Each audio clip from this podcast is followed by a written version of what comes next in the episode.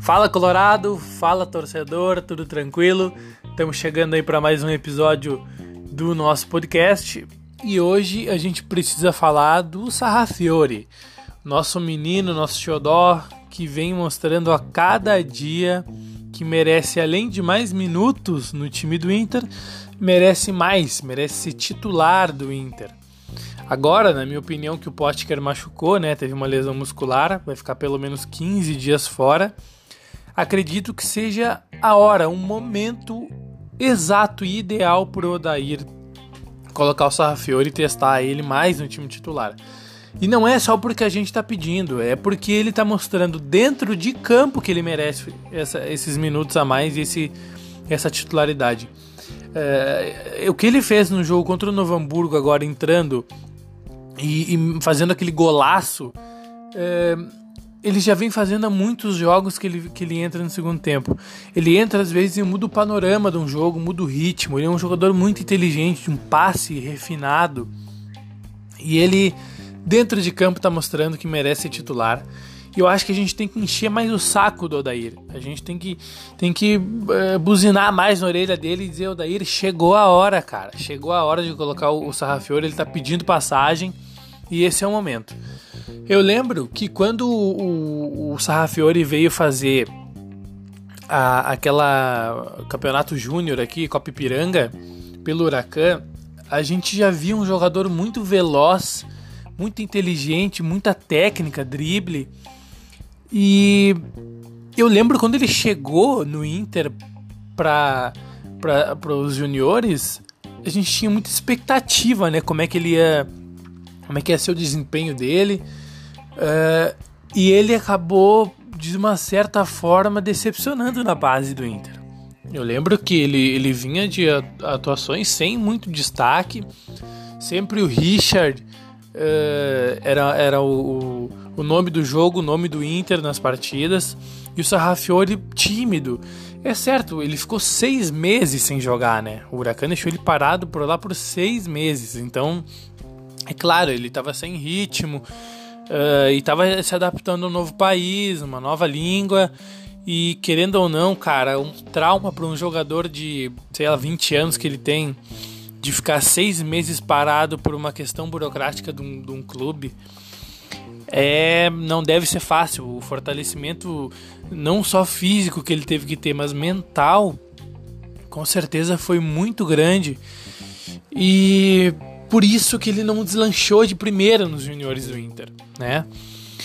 E assim que ele recebeu a primeira chance no time titular no profissional, né, lá contra o Paraná na última rodada, ele acho que eu acho não, eu tenho certeza que a comissão técnica do Inter do grupo profissional já começou a, a mexer com a cabeça dele, fazer um trabalho psicológico legal um fortalecimento legal porque ele chegou muito bem para a temporada. Ele chegou muito bem para o gauchão. É, tanto que os jogos que ele, ele começou o primeiro jogo como titular lá, lembra? Que ele jogou muito bem contra o São Luís. Com, uh, o primeiro tempo, pelo menos, foi muito bem. Depois ele se perdeu um pouco, um pouco afoito, né? E depois ele só foi melhorando. A cada jogo que ele entrou, ele fez. Ele mudou alguma coisa. Hoje ele fez gol, ou ele deu passe para gol, ou, ou até mesmo mudando o ritmo de uma partida. É, ele é um jogador muito inteligente, cara. Eu acho que ele se apegando ali com o D'Alessandro, Guerreiro, Sobias, são os caras mais experientes ali, que é, D'Alessandro principalmente, que é um meia da posição dele, eu acho que ele tem cara, muito a crescer. Muito a crescer.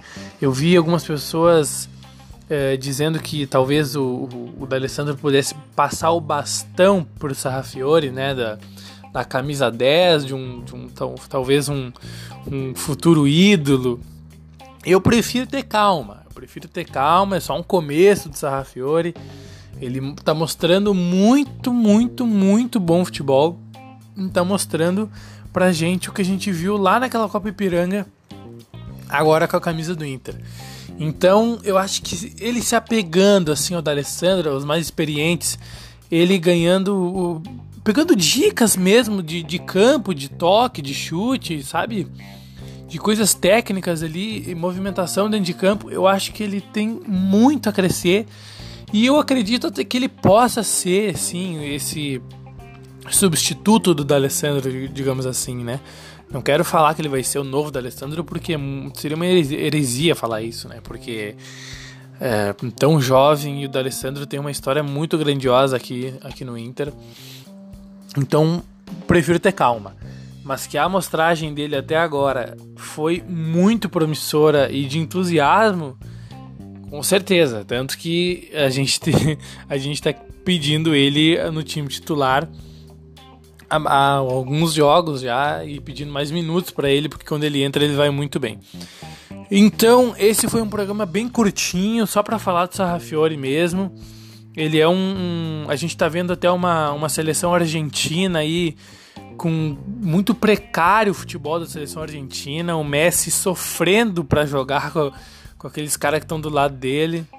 Talvez, vai saber, né? Sarrafiore daqui a um tempo aí não sendo um protagonista na seleção argentina também, né? A primeiro, vamos pensar nele Inter, calma, né? Ele primeiro vai ter que arrebentar muito aqui no Colorado pra gente e vai dar muitas alegrias com certeza para nós. Feito, gurizada, espero que vocês tenham gostado desse programa. Um, lembrando que eu tenho o Arquibancada, que ele é uh, onde eu falo de futebol em geral, né?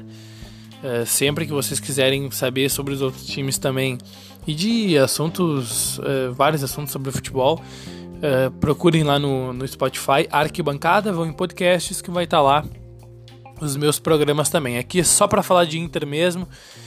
E um grande abraço para vocês, espero que vocês tenham gostado. O que, que vocês acham do Sarrafiore? O que, que vocês uh, pensam para ele no futuro do Inter? Se ele pode ser um novo da Alessandra ou não? Então, valeu pela companhia de vocês até agora. Dali Colorado e feito!